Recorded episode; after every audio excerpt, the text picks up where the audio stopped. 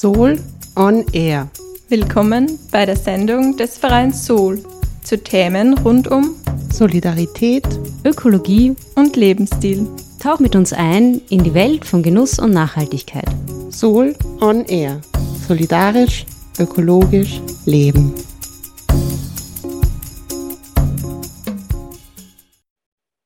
Herzlich willkommen bei der 19. Sendung Soul on Air im Freien Radio Freistadt. Diese Sendung wird vom Verein Soul, Menschen für Solidarität, Ökologie und Lebensstil gestaltet. Und für alle, die zum ersten Mal heute dabei sind, wir, das sind heute Julia Hochreiner, Kim Eigner und ich, Barbara Hutterer. Und wir beschäftigen uns mit Themen rund um einen solidarischen und ökologischen Lebensstil und einen gesellschaftlichen Wandel. Heute ist das Thema der Sendung Glück und Wirtschaftswachstum. Macht uns mehr Wirtschaftswachstum auch immer glücklicher? Und wenn nicht, warum muss die Wirtschaft dann ständig weiter wachsen? Dazu hat Kim den Schweizer Ökonomen und Glücksforscher Matthias Binswanger interviewt. Er hat das Buch Der Wachstumszwang, warum die Volkswirtschaft immer weiter wachsen muss, selbst wenn wir genug haben, geschrieben. Die Hauptkampagne von Sol ist ja die Ich habe genug Kampagne und darum freuen wir uns besonders, dass er sich nun Zeit für dieses Interview genommen hat. Viel Spaß dabei!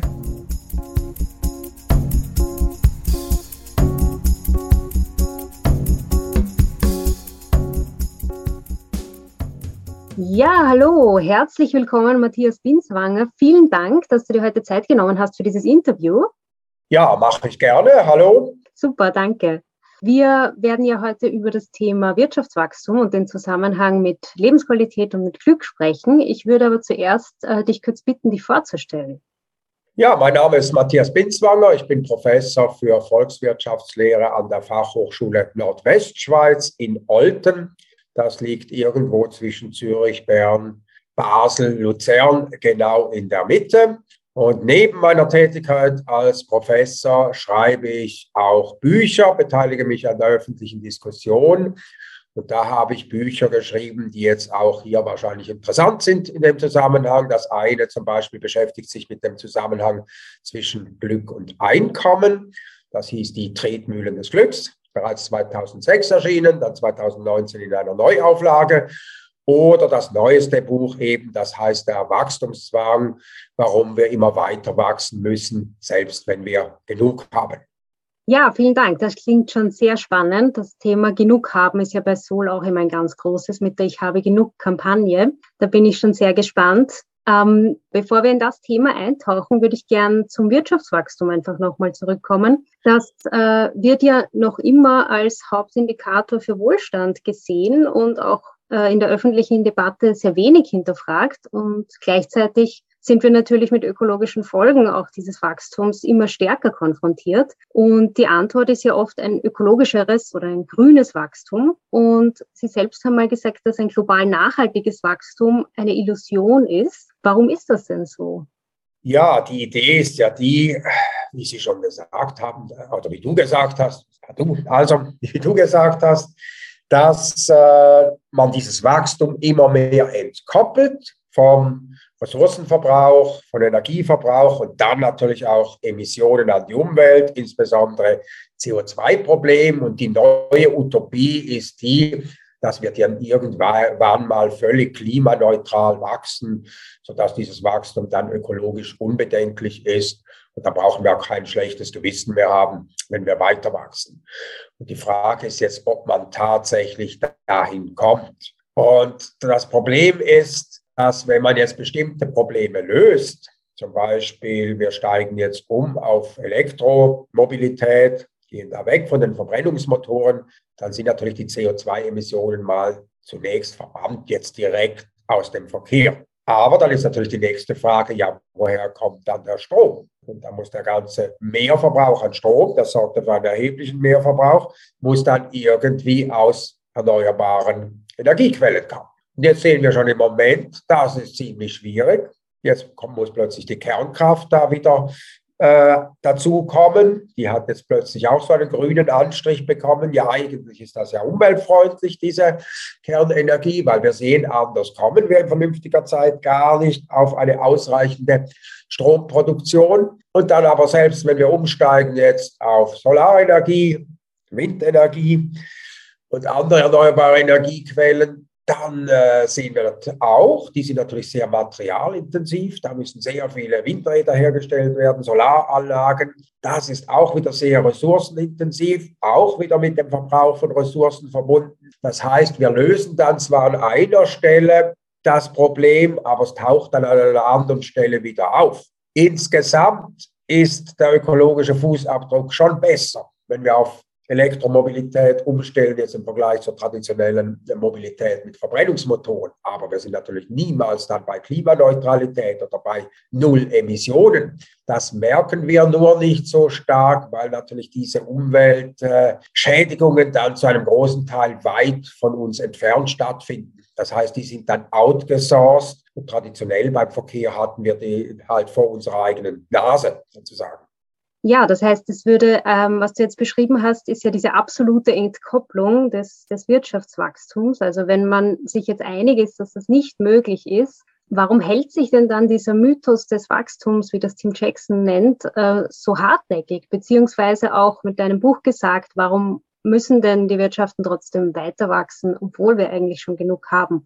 Das liegt ganz einfach daran, dass unser heutiges Wirtschaftssystem nicht funktioniert ohne ein gewisses Wirtschaftswachstum. Und dieses Wirtschaftssystem, das würde ich eine kapitalistische Wirtschaft nennen. Das ist nicht wertend gemeint, wenn ich diesen Begriff verwende, sondern das ist einfach die Wirtschaft, die entstanden ist im Zuge der industriellen Revolution vor etwa 200 Jahren, wo im Wesentlichen der Boden als wichtigster Produktionsfaktor neben Arbeit abgelöst wurde durch Kapital. Traditionell waren die meisten Wirtschaften zur Mehrheit Agrarwirtschaften, also wesentlich mehr als 50 Prozent der Menschen haben in der Landwirtschaft gearbeitet. In der Landwirtschaft, da ist eben Boden neben Arbeit der wichtigste Produktionsfaktor und der ist naturgegeben. Das heißt, ich kann nicht immer noch mehr produzieren, weil irgendwann nutze ich mal die Böden, die sich für landwirtschaftliche Produktion eignen. Da kann ich auch nicht immer noch weiter wachsen. Diese Grenze, die wurden dann aufgehoben mit der Industrialisierung. Da wurde Kapital, also Maschinen, Anlagen, heute auch Roboter, Computer, Algorithmen zum wichtigsten Produktionsfaktor. Und damit war diese Grenze aufgehoben. Und jetzt merken wir aber zunehmend in dieser langen Geschichte von etwa 200 Jahren, dass es nicht nur so ist, dass dieses Wachstum ermöglicht wurde, sondern dass dieses ganze Wirtschaftswachstum auch nur funktioniert, wenn ein gewisses Wachstum stattfindet. Weil was ist die Alternative zum Wachstum? Die Alternative ist eben nicht äh, ein gleichbleibendes Niveau, auf dem wir dann bleiben können, sondern die Alternative ist Schrumpfung, weil da eine Dynamik drin steckt in diesem Wirtschaftssystem, die entweder nach oben oder nach unten geht. Das heißt, was geschieht jetzt eben, wenn die Wirtschaft nicht mehr wächst? Das heißt dann, dass ein paar Unternehmen weniger Gewinne machen. Dadurch fällt die Nachfrage weg nach Investitionsgütern, nach Vorleistungen. Es bekommen andere Unternehmen Probleme, kommt zu Entlassungen, weil mehr Firmen Konkurs gehen. Dadurch steigt die Arbeitslosigkeit, dadurch geht der Konsum zurück. Wir kommen dann schnell in eine Art Abwärtsspirale. Und das hängt eben an dem Zusammenhang zwischen Wachstum und Gewinnen. Eine erfolgreiche Wirtschaft ist dadurch charakterisiert, dass eine Mehrheit der Unternehmen tatsächlich Gewinne erzielt. Und das ist eben wiederum nur möglich, wenn auch ein Wachstum stattfindet, weil dieses Gewinne erzielen, das ist ja nicht nur attraktiv und äh, toll für ein Unternehmen, das ist es natürlich auch, aber es ist überlebensnotwendig. Das heißt, wenn ein Unternehmen keine Gewinne mehr erzielt, in Geld ausgedrückt, dann geht es früher oder später Konkurs. Es kann nicht überleben. Also man ist gezwungen, in diesem Wirtschaftssystem Gewinne zu erwirtschaften. Und das kann nun gesamtwirtschaftlich nur zustande kommen, wenn irgendetwas zufließt, also wenn Geld zufließt. Und dieses Geld, das fließt zu über zusätzliche Kredite, die vergeben werden von Banken.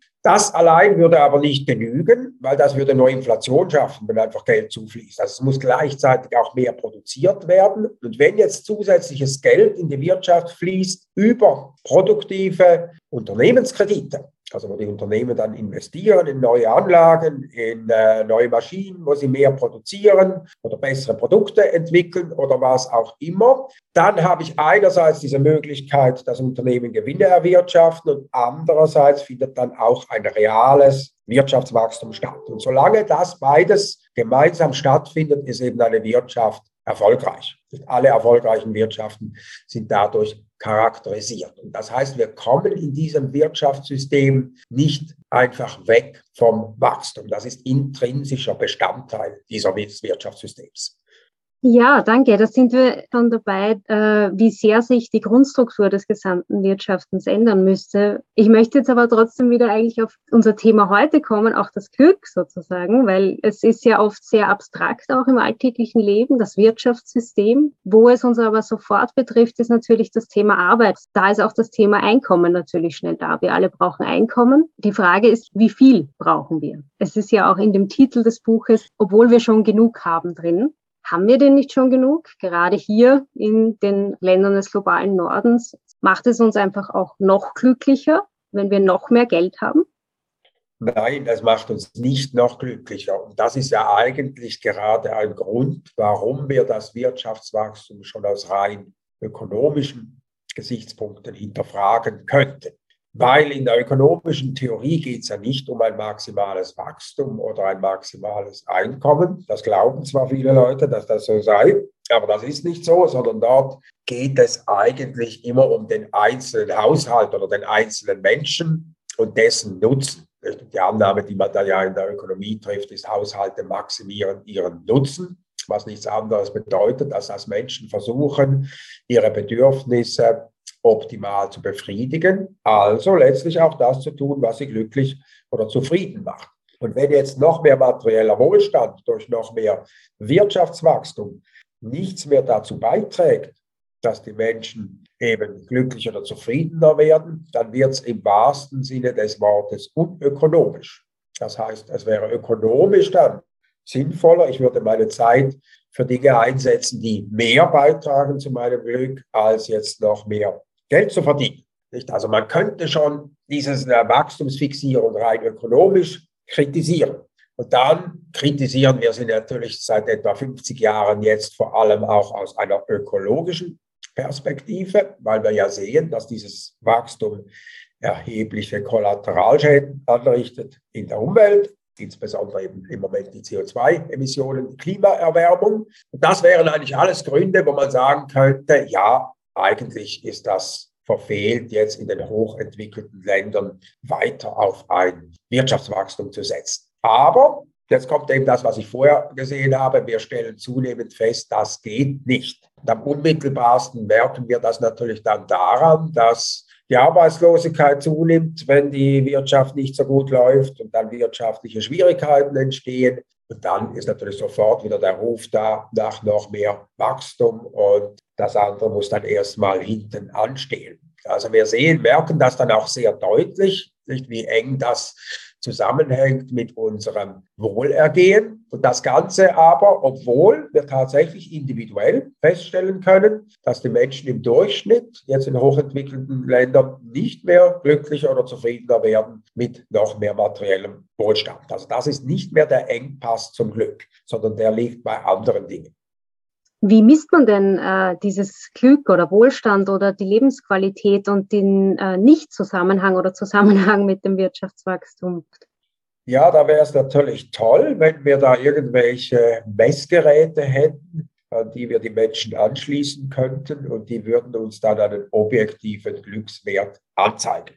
Von einem solchen Messgerät, einem sogenannten Hedonometer, haben Ökonomen schon im 19. Jahrhundert geträumt, dass es das eigentlich geben müsste. Aber da hat uns der technische Fortschritt bis heute im Stich gelassen. Das gibt es nicht. Und wenn wir deshalb etwas wissen wollen darüber, ob jetzt Menschen glücklich oder zufrieden sind, bleibt uns nichts anderes übrig, als die Menschen zu befragen. Das heißt, unser Wissen über Glück stammt aus sogenannten Surveys, eben solche Befragungen einer größeren Gruppe von Menschen. Das wird mittlerweile regelmäßig gemacht. Es gibt den jährlichen World Happiness Report, wo jedes Jahr etwa aus 150 Nationen da die Daten äh, zusammengetragen werden. Und da stellen wir dann zum Beispiel fest, dass die Schweiz immer ganz vorne dabei ist. Äh, letzten Report waren wir an dritter Stelle, das drittglücklichste Land der Welt. Und das ist dir ja vielleicht auch schon aufgefallen, wenn du mal in die Schweiz gekommen bist. Da ist man immer überrascht, dass man da nur lachenden, fröhlichen Menschen begegnet, die einen anstrahlen auf der Straße.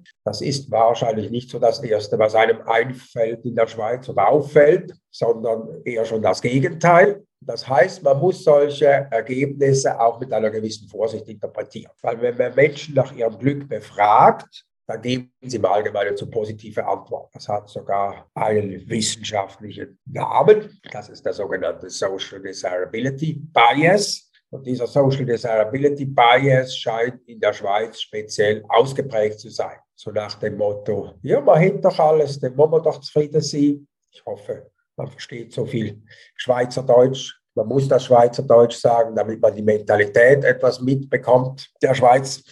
Das heißt, das liegt eben auch daran, wie die Einstellung der Menschen ist. Und alle Länder, die weit vorne liegen in diesem World Happiness Ranking, sind protestantische Länder. Skandinavische Länder, die Schweiz ist zwar nicht rein protestantisch, aber zu einem großen Teil eben auch. Und das deutet eben schon darauf hin, dass da auch die Mentalität eine Rolle spielt. Und deshalb sollten wir da aus kleinen Unterschieden, die wir da haben, wenn wir verschiedene Länder vergleichen, nicht allzu viel herauslesen wollen. Also wir bekommen da keine präzisen Angaben. Die Menschen sind jetzt da noch ein bisschen glücklicher in der Schweiz als zum Beispiel in Österreich. Was wir aber schon sehen, ist, dass natürlich im Durchschnitt schon die Menschen in reichen Ländern erheblich glücklicher sind als in armen Ländern. Und das hat man auch bei anderen Untersuchungen immer wieder gefunden, solange ich mich natürlich um mir Sorgen machen muss, um das tägliche Überleben und um, äh, ja, ob jetzt das Einkommen auch reicht noch äh, die nächste Woche oder den nächsten Monat, solange sind natürlich Menschen nicht glücklich. Das heißt, es gibt einen deutlichen Zusammenhang in Ländern, die auf einem tiefen Niveau sind, aber irgendwann geht der dann mal verloren. Und das ist ja vielleicht auch ein bisschen das Problem mit dem Wirtschaftswachstum. Nicht über lange Zeit haben wir dieses Wirtschaftswachstum nicht hinterfragt, weil das war selbstverständlich. Wir wollen mehr materiellen Wohlstand, wir wollen besser leben. Da hat man sich gar nicht gefragt, ob eine Wirtschaft wachsen muss oder nicht. Das ist erst heute eine Frage, wo wir auf einem Niveau sind, wo wir merken, das ist ja gar nicht mehr unser Engpass zum Glück, sind andere Dinge. Und jetzt merken wir aber, ja, da kommen wir aber gar nicht so leicht raus, wie wir uns das vielleicht mal vorgestellt haben. Ja, das würde auch nochmal zusammengefasst heißen, dass sehr wohl viele Länder des globalen Südens äh, Wirtschaftswachstum haben können oder müssen bis zu einem gewissen Grad an Wohlstand oder Grundversorgung, aber dass gerade in den Ländern wie eben Mitteleuropa und globaler Norden eigentlich äh, das Wachstum nicht zu mehr Lebenszufriedenheit und Glück führt. Wie unterscheidet man denn zwischen Zufriedenheit und Glück? Das Problem ist, dass wenn wir da verschiedene Länder und verschiedene Sprachen vergleichen, dass wir da natürlich nicht so exakt das Gleiche meinen. Also wenn ich im Deutschen sage, ich bin glücklich, dann bedeutet das relativ viel. Das sage ich nicht so leicht. Wenn ich ins Englische gehe und ich sage, I'm happy, hat das nicht mehr diesen Stellenwert. Und wenn ich im Deutschen sage, ich bin glücklich, das sage ich sehr leicht im Englischen. Also ist schon mal gar nicht so klar, was solche Begriffe bedeutet in verschiedenen Sprachräumen. Und die Glücksforschung ist eigentlich darauf gekommen, dass das, was wir am Schluss als Glück bezeichnen, aus zwei Komponenten besteht. Das eine, das würden wir im Deutschen lernen, äh, würden wir im Deutschen nennen, so die allgemeine Lebenszufriedenheit. Das ist eher langfristig orientiert. Also wenn man mich fragt, sind Sie mit Ihrem Leben zufrieden, dann sage ich ja sehr zufrieden, zufrieden oder nicht so zufrieden, bekomme ich wahrscheinlich dieselbe Antwort, wenn man mich das heute fragt, wenn man mich das morgen fragt. Dann gibt es aber einen zweiten, viel kurzfristigeren Aspekt, der auch als emotionales Wohlbefinden bezeichnet wird. Also zum Beispiel, wenn ich Hunger habe, esse ich etwas, dann bin ich glücklich. Kurz darauf stecke ich im Stau, dann bin ich wieder unglücklich. Das geht immer so rauf und runter im Tagesverlauf. Und ein glückliches Leben besteht nun einerseits darin, dass ich mit dem Leben zufrieden bin. Es besteht andererseits aber auch darin, dass ich relativ viele glückliche Momente erleben darf an einem Tag und relativ wenig unglückliche Momente erleben muss. Also sind beide Aspekte, die wichtig sind für das Glück. Und die Glücksforschung beschäftigt sich auch mit beiden Aspekten. Also einerseits stellt man sich die Frage, Wie ändert sich denn die Lebenszufriedenheit mit höherem Einkommen? Man stellt sich andererseits aber auch zum Beispiel die Frage, ja, wenn mein Einkommen steigt, kann ich dann mehr Dinge tun im Tagesverlauf, die mich glücklich machen? Und kann ich dafür die Dinge reduzieren oder die Tätigkeiten, die mich nicht glücklich machen? Und die Antwort beim zweiten ist nein, das klappt nicht im Normalfall. Wann sind die Menschen typischerweise im Tagesverlauf am unglücklichsten? Das ist die Zeit, wo sie zur Arbeit pendeln am Morgen. Das heißt, es wäre eigentlich ein Beitrag zum Glück, wenn ich weniger lange zur Arbeit pendle. Wie hängt aber die Zeit, die man aufwendet für das Pendeln zur Arbeit mit dem Einkommen zusammen? Ja, die Zeit nimmt zu mit dem Einkommen, die man aufwendet für das PEC. Das ist nicht so schwierig nachzuvollziehen, weil je höher das Einkommen, umso höher die Wahrscheinlichkeit, dass man ein Einfamilienhaus hat. Das liegt typischerweise irgendwo im Grünen, also weiter weg vom Arbeitsplatz. Das heißt, ich baue dann typischerweise mit höherem Einkommen genau noch die Tätigkeit aus, die eigentlich am unglücklichsten macht im Tagesverlauf. Dafür fehlt dann die Zeit für Dinge, die glücklich machen. Das ist zum Beispiel geselliges Beisammensein mit Freunden. Dafür aber dann keine Zeit mehr. Ja, spannend. Man sieht schon, dass es gar nicht so einfach, die Zusammenhänge oder so, wie man sie sich vielleicht oft erwarten würde. Äh, jetzt gibt es ja auch viele Arbeiten, die sich mit dem Thema Verteilung beschäftigen. Sozusagen gleichere Gesellschaften sind glücklicher. Ja, da gibt es irgendwo ein Optimum. Menschen sind weder sehr glücklich in einer ungleich verteilten Gesellschaft noch in einer zugleich verteilten Gesellschaft. Warum sie in einer sehr ungleich verteilten Gesellschaft nicht glücklich sind, kann man sich leicht vorstellen. Da haben ein paar wenige Prozent der Bevölkerung einen enormen Wohlstand, ein enormes Einkommen und der Rest der Bevölkerung kann sich abrackern, wie er will und kommt nie auf einen grünen Zweig. Das wird natürlich als ungerecht und ein unfaires System empfunden. Da sind die Menschen nicht glücklich. Warum sind sie aber auch unglücklich in einer zugleich verteilten Gesellschaft? Das hatten wir ja in Zeiten des Kommunismus zum Beispiel, ja, weil sich da Anstrengung nicht lohnt. Jeder, der versucht, etwas besser zu werden als andere, dem wird das sofort wieder weggenommen. Dann über das Steuersystem oder es lohnt sich schon gar nicht, weil alle immer gleich bezahlt sind. Das macht Menschen auch nicht glücklich. Das heißt, man muss irgendwo ein Optimum finden dazwischen. Menschen müssen die Chance haben, sich verbessern zu können durch individuelle Anstrengungen. Aber die Unterschiede dürfen nicht so groß werden, dass man das als unfair empfindet. Und im Moment sind wir natürlich eher an dem Problem, dass es zu ungleich ist. Nicht? Dass eben vor allem im äh, Top-Management-Bereich gewisse Menschen dermaßen viel Geld verdienen, dass die also keine Leistung mehr eigentlich dahinter ersichtlich ist und dass das von einem großen Teil der Bevölkerung dann auch als unfair empfunden wird. Mhm. Ja, spannend, auch wieder viel differenzierter zu sehen, auch das Thema. Ähm, noch eine Frage, wenn vorher nochmal, das Einkommen macht uns nicht glücklich, eine gewisse Gleichheit macht uns glücklicher. Was macht uns denn sonst glücklich? Das kommt immer darauf an, auf welcher Ebene man äh, fragt.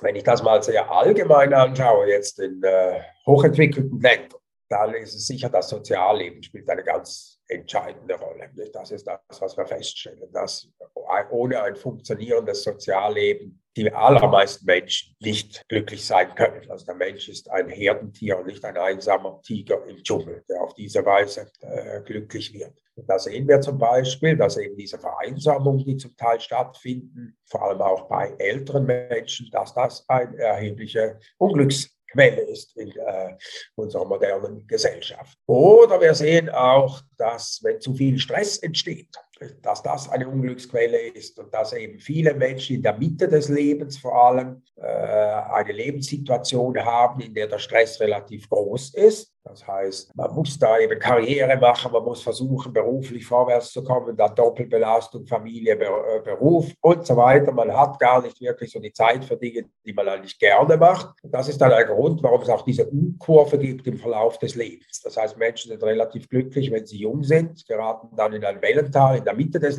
Lebens und werden wieder glücklicher äh, aufs Ende des Lebens hin. Das heißt insbesondere nach der Pensionierung. Und das sind so Phänomene, die wir beobachten können. Nicht das sind die eigentlichen Engpässe äh, zum Glück. Dann spielt auch noch die Arbeit eine ganz zentrale Rolle. Ob man eine Arbeit hat, die man auch gerne macht, also wo man intrinsisch motiviert ist, dann empfinde ich das ja gar nicht so als Arbeit oder wird mir diese Arbeit von außen aufgezwungen, herrschen da Systeme, Kulturen von Zuckerbrot und Peitsche, wo ich nur von außen eigentlich motiviert werde. Das sind auch natürlich Situationen, die systematisch Menschen unglücklich machen. Ja, sehr spannend. Da fällt mir das Wort Sinn auch ein, einen Sinn in den Dingen zu haben, die man tut. Ja, der Sinn ist ganz eng als Glück gekoppelt. Also ohne Sinn ist niemand wirklich äh, glücklich. Man muss in einen Sinn sehen in den Dingen, die man auch macht. Und das ist genau auch das Problem bei vielen Tätigkeiten heute. Da werden irgendwelche abstrakten Dinge äh, erledigt. Man äh, organisiert irgendein Projekt oder schreibt einen Bericht. Aber was eigentlich der Sinn dieses Projekts und dieses Berichts ist, das bleibt häufig unklar. Und das macht auch nicht glücklich. Ja, sehr spannend. Das sind so ganz viele spannende Themen, die du da angesprochen hast. Könnte man noch sehr lange reden. Leider sind wir schon eher am Ende und ich möchte sehr gerne noch die Frage stellen, die wir immer stellen, nämlich was kann denn jede Einzelne, jeder Einzelne tun, um auch dazu beizutragen, dass mehr Menschen auf der Welt eine Chance haben, äh, ein glücklicheres oder ein zufriedeneres Leben zu führen, beziehungsweise die Chance haben, sich überhaupt über sowas Gedanken zu machen.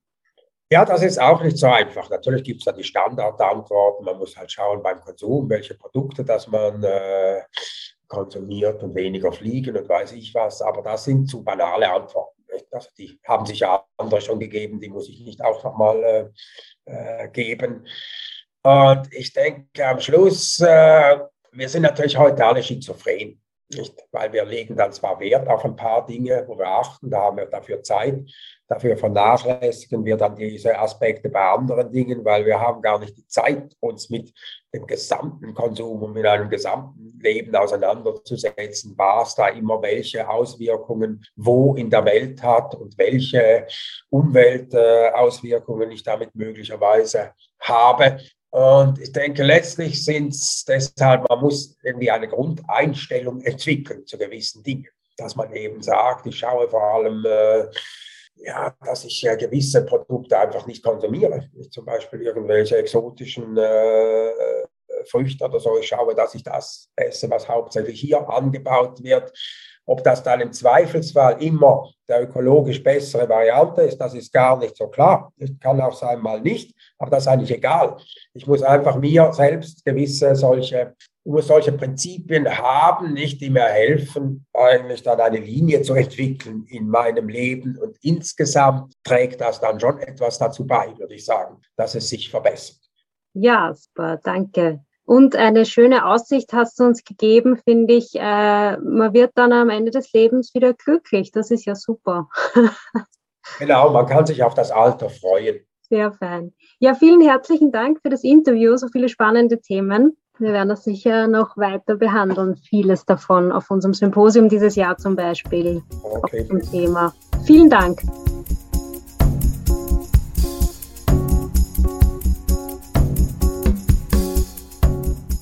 Ja, das war jetzt das Interview mit dem Schweizer Ökonom und Glücksforscher Matthias Binswanger. Er ist Autor des Buches Der Wachstumszwang, warum die Volkswirtschaft immer weiter wachsen muss, selbst wenn wir genug haben. Vielen Dank an Matthias Binswanger für die Eröffnung dieser doch sehr differenzierten Sichtweisen. Im Rahmen der bereits mehrmals erwähnten Ich habe genug Kampagne von Sol startet übrigens in Kürze die nächste Klasse des Ich habe genug Fernkurses.